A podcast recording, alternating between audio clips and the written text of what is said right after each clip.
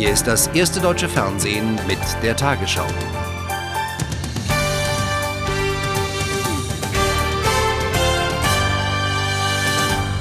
Guten Abend, meine Damen und Herren. Die UN-Waffeninspekteure Blix und El Baradei haben heute dem Sicherheitsrat ihren zweiten Irak-Bericht vorgelegt. Darin kommen sie zu dem Ergebnis, dass es derzeit keine Beweise für Massenvernichtungswaffen im Irak gibt. Allerdings sei das auch nicht auszuschließen. Es gäbe noch offene Fragen. Beide sprachen sich für eine Fortsetzung der Kontrollen aus, ebenso wie Frankreich, Russland und China. US-Außenminister Powell dagegen warf dem Irak erneut vor, die UN weiterhin zu täuschen. Es war kein guter Tag für Colin Powell und die US-Regierung. UNO-Chef Waffeninspekteur Hans Blix plädierte für weitere Inspektionen. Dem Irak müsse noch eine Chance gegeben werden. An die Adresse der US-Regierung gerichtet, äußerte er Zweifel an Geheimdienstinformationen wie beispielsweise Satellitenfotos, die Paul vor gut einer Woche hier präsentiert hatte. In keinem einzigen Fall gibt es überzeugende Beweise, dass der Irak im Voraus wusste, welche verdächtigen Anlagen von unseren Teams untersucht werden, sodass diese Anlagen vorher leergeräumt werden konnten. Offen sei noch der Verbleib von 1000 Tonnen Kampfstoffen und biologischen Waffen wie Anthrax. Für die beiden Chefwaffeninspekteure das größte Problem. Also Wir werden in den nächsten Wochen die Befragung von irakischen Wissenschaftlern noch intensivieren. Das hat es im Weltsicherheitsrat so noch nicht gegeben. Applaus für den französischen Außenminister nach seinem leidenschaftlichen Appell für eine friedliche Lösung des Irak-Konflikts. Die ehrenvolle Verantwortung, die wir hier im Sicherheitsrat haben, muss dazu führen, dass eine friedliche Lösung absolute Priorität hat. Der amerikanische Außenminister warf Bagdad schwerwiegende Verstöße vor. Colin Powell forderte eine schnelle Entscheidung des Sicherheitsrates. Wir brauchen nicht mehr Inspektionen. Erforderlich ist eine bedingungslose Kooperation des Irak, eine sofortige Abrüstung.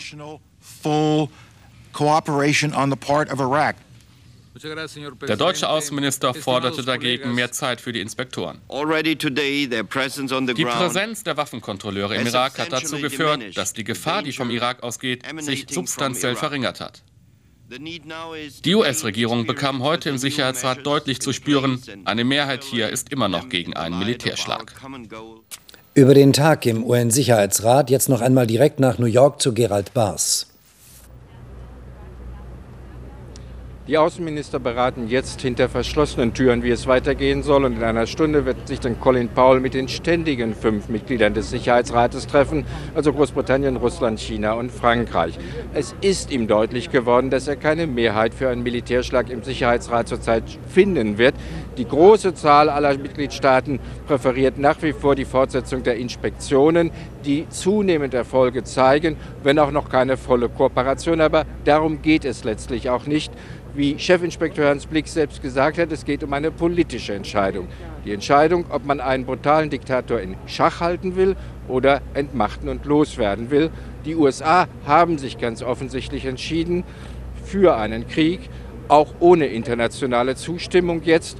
Und das ist dann eine bittere Niederlage für den Chefdiplomaten US-Außenminister Colin Powell. Damit zurück nach Hamburg. US-Präsident Bush bleibt bei seiner Linie. Die Welt habe bisher keinen Beleg dafür erhalten, dass der Irak tatsächlich abrüste, erklärte Bush-Sprecher Fleischer. Eher das Gegenteil sei der Fall. Flugabwehrraketen bewachen Washingtons Regierungsgebäude vor möglichen Terrorattacken. Bilder, die viele Washingtoner beunruhigen. Am frühen Morgen, noch bevor Hans Blix vor dem Sicherheitsrat auftrat, hatte sich Präsident Bush im Weißen Haus von General Tommy Franks über den Stand der Kriegsvorbereitungen informieren lassen. Auch Verteidigungsminister Rumsfeld war dabei. Die erste Reaktion des Präsidenten selbst kam vor einer halben Stunde von Mitarbeitern des FBIs. Ohne den Sicherheitsrat zu erwähnen, wiederholte George Bush die immer wiederkehrenden Vorwürfe. Wenn ich über den Krieg gegen den Terror spreche, meine ich nicht nur Al-Qaida, sondern auch den Irak. Saddam Hussein hat Massenvernichtungswaffen und er hat sie benutzt. Saddam Hussein ist daran gewöhnt, die Welt zu betrügen und damit macht er weiter. Saddam Hussein hat Verbindungen zu Terrorgruppen. Saddam Hussein ist eine Gefahr. Deshalb wird er entwaffnet, auf welche Art auch immer. And that's why he will be disarmed, one way or the other. Schneller, so hieß es heute aus dem Weißen Haus, ginge es mit einem Militärschlag. Mittlerweile sind in Kuwait 75.000 Soldaten angekommen. Insgesamt sollen etwa 140.000 in der Region sein. Bis zum Ende des Monats will das Pentagon seine Truppenstärke noch einmal dramatisch vergrößern. Über die Möglichkeit einer friedlichen Lösung wird in Washington gar nicht mehr geredet. Während die Generäle ihre Schlachtpläne verfeinern, scheint es der Regierung nur noch darum zu gehen, wer am Ende an ihrer Seite stehen wird.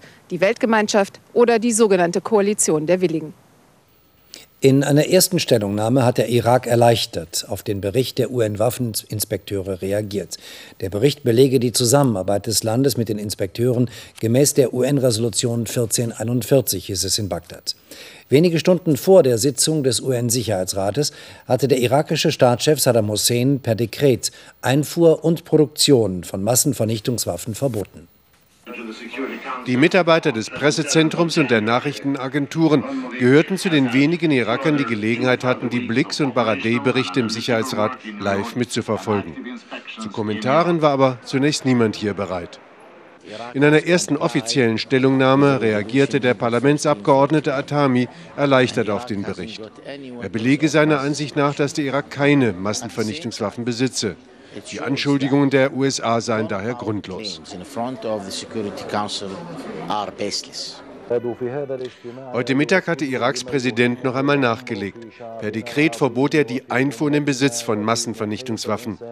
Dies war eine alte Forderung der UNO gewesen, die damit wenige Stunden vor dem Blix-Bericht, im letzten Augenblick also, erfüllt wurde. Ein Schritt, den Blix vor dem Sicherheitsrat würdigte. Tatsächlich aber ist der Bericht so positiv nicht. Noch immer nicht hat der Irak die Zerstörung seiner chemischen und biologischen Waffen dokumentiert, die er nachweislich einmal besessen hat. Die Senfgascontainer, die die Inspektoren zerstören, waren in den 90er Jahren gefunden worden. Auch wenn die Machthaber des Landes nach dem Blix-Bericht nicht als Saubermänner dastehen, dürfte ein Aufatmen durch die Marmorpaläste der Stadt gegangen sein. Das Damoklesschwert eines Krieges ist zwar nicht über ihren Köpfen verschwunden, der Faden aber, an dem es hängt, scheint reißfester zu sein als vor dem Blix-Bericht noch angenommen. Um die Zukunft des Irak ging es auch in Rom. Dort empfing Papst Johannes Paul II. den stellvertretenden irakischen Ministerpräsidenten Tariq Aziz. Aziz gehört der christlichen Kirche der Chaldäer an und übergab eine Botschaft von Staatschef Saddam Hussein. Bei dem Treffen warnte das Kirchenoberhaupt erneut vor einem Krieg und forderte den Irak zur Einhaltung der UN-Resolutionen auf. Deutsche Politiker sehen nach dem zweiten UN-Kontrollbericht noch Chancen für eine friedliche Lösung des Irak-Konfliktes. Bei SPD und Grünen hieß es, derzeit seien die Risiken eines Krieges nicht zu verantworten. Allerdings müsse der Irak besser kooperieren. Auch die FDP setzte sich dafür ein, den Inspektoren mehr Zeit zu geben. Eher skeptisch zeigte sich die CDU. Sie verlangte, den Druck auf Bagdad zu erhöhen. Natürlich wurde der Blix-Bericht auch in den Parteizentralen und Fraktionsbüros in Berlin live verfolgt. Auch wenn bisher keine Massenvernichtungswaffen gefunden wurden, zur Beruhigung, so CDU-Chefin Merkel, bestehe kein Anlass. Der Bericht ist so formuliert, dass deutlich wird, dass der Irak nicht ausreichend kooperiert. Herr Blix hat gesagt, wenn er gut kooperieren würde, wäre eine schnelle Entwaffnung möglich. Das tut er augenscheinlich nicht. Für den FDP-Vorsitzenden haben die Berichte von Blix und El Baradei gezeigt, dass der Irak in jedem Fall Massenvernichtungswaffen hatte. Deshalb müsse der Druck auf das Regime in Bagdad aufrechterhalten werden. Aber, so Guido Westerwelle, man müsse auch den Inspektoren entgegenkommen. Unterm Strich ist äh, eigentlich keine neue Qualität in diesem zweiten Bericht zu erkennen gewesen. Es spricht viel dafür, dass auch äh, jetzt den Inspekteuren noch etwas mehr Zeit gegeben wird. Mehr Zeit für die Inspektoren fordern weiterhin auch die Grünen. Blix, so die Interpretation, habe festgestellt, dass man ohne Krieg auskommen könne. Wir betrachten diese, diesen Bericht als eine Unterstützung für die Position, die wir auch als Bundesrepublik Deutschland im UNO-Sicherheitsrat vertreten. Auch von Seiten der SPD ist zu hören, dass man nach dem Blix-Bericht die friedliche Entwaffnung des Irak weiter für die richtige Politik hält. In einem scheinen sich trotz aller gegensätzlicher Positionen die Parteien anzunähern. Mehr Zeit für die Inspektoren nämlich. Entgegen der ausdrücklichen Bitte von Bundeskanzler Schröder wollen zur morgigen Antikriegsdemonstration in Berlin auch drei Bundesminister kommen. Nach Entwicklungshilfeministerin Wiczorek Zoll kündigten sich auch die beiden grünen Minister Künast und Trittin ihre Teilnahme an. Sie erklärten aber, sie kämen als Privatpersonen und Parteimitglieder zu der Kundgebung. Auch Bundestagspräsident Thierse will mitdemonstrieren. Bereits heute gab es in Dortmund eine Demonstration gegen den Irakkrieg. Nach Polizeiangaben versammelten sich 7000 Schüler auf dem Friedensplatz. Die Protestkundgebung wurde von einer Schülerinitiative und der DGB-Jugend organisiert. Zu weiteren Antikriegsprotesten in über 600 Städten weltweit werden am Wochenende mehrere Millionen Menschen erwartet. In Berlin rechnen Veranstalter und Polizei morgen mit bis zu 100.000 Teilnehmern. Zum Bericht der Waffenkontrolleure und den Reaktionen darauf bringt das erste einen Brennpunkt im Anschluss an diese Tagesschau. Das UN-Kriegsverbrechertribunal in Den Haag hat den ehemaligen Milizenführer Šešelj angeklagt. Das Tribunal wirft dem Chef der serbischen radikalen Partei Kriegsverbrechen und Verbrechen gegen die Menschlichkeit vor, die Šešelj zwischen 1991 und 1993 in Bosnien und Kroatien begangen haben soll. Šešelj hatte vor zwei Wochen angekündigt, sich dem Hager Tribunal stellen zu wollen. Im Streit um das Zuwanderungsgesetz ist offenbar ein Kompromiss näher gerückt. Im Bundesrat lehnten die unionsgeführten Länder heute zwar den von Bundesinnenminister Schily erneut eingebrachten Entwurf ab, verzichteten aber auf eine Abstimmung über ihre verschärfenden Änderungsvorschläge. Stattdessen setzen beide Seiten auf eine Lösung im Vermittlungsausschuss.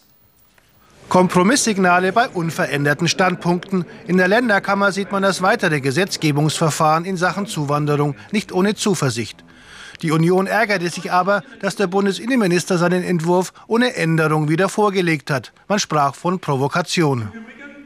Die Einwendungen gegen das Zuwanderungsgesetz sind bekannt, und deshalb ist die unveränderte Vorlage des Gesetzes ein Stück weit ein Beitrag dazu, Einigungsmöglichkeiten schwerer zu finden.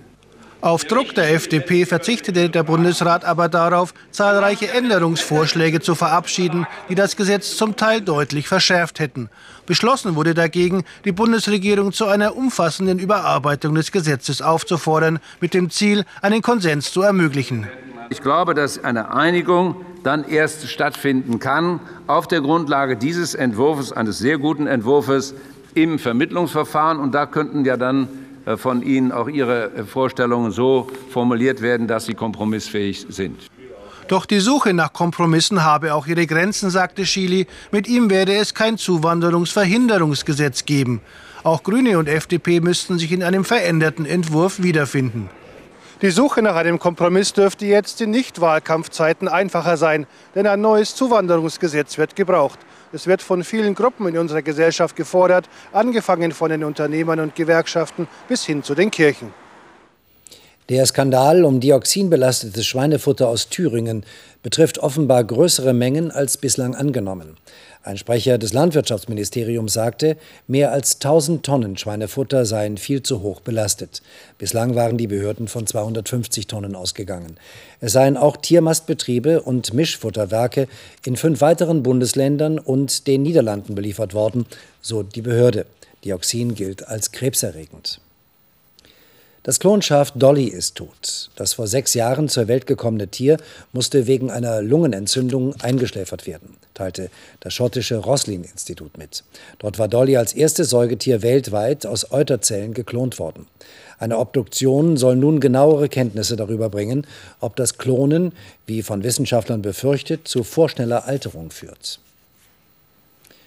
Wenige Tage vor der Weltmeisterschaft in Italien sind die deutschen Langläufer in Bestform. Beim heutigen letzten Staffeltest standen die Sprinterinnen ganz oben auf dem Treppchen. Weltcupsieg für Claudia Künzel und Efi Sachenbacher. Das deutsche Duo siegte bei der Langlauf-Sprintstaffel im italienischen Asiago dank einer starken Schlussrunde von Sachenbacher vor Russland, Italien und der zweiten deutschen Staffel mit Isabel Klaus und Anke Schulze-Reschwam. Bei den Männern dagegen war Schlussläufer Tobias Angerer auf der Zielgeraden gegen den Italiener Christian Zorzi chancenlos. Sieg für Italien 1 vor Tobias Angerer und René Sommerfeld und Italien 2. Die deutschen Langläufer zeigen sich also bestens gerüstet für die in einer Woche beginnende WM. Und nun die Wettervorhersage für morgen Samstag, den 15. Februar. Das Hoch bestimmt seit Montag das Wetter in Europa. In dieser Zeit ist es von Russland zur Nordsee gezogen. Jetzt schlägt es einen Bogen zurück nach Skandinavien. Mit trocken kalter Luft sorgt es für wolkenlosen Sonnenhimmel von der Schweiz bis nach Skandinavien. Das Tief wandert vom Baltikum Richtung Ukraine. In seinem Bereich fällt etwas Schnee. Heute Nacht ist es im Norden und Osten Deutschlands dicht bewölkt und es schneit ein wenig. Im übrigen Land ist es meist klar und kalt. Morgen scheint in Rheinland-Pfalz und Bayern die Sonne, aber die Wolken breiten sich langsam übers ganze Land aus und bringen ein wenig Schnee. Südlich der Alp bleibt es trüb. Der Wind weht meist schwach bis mäßig aus Nordost.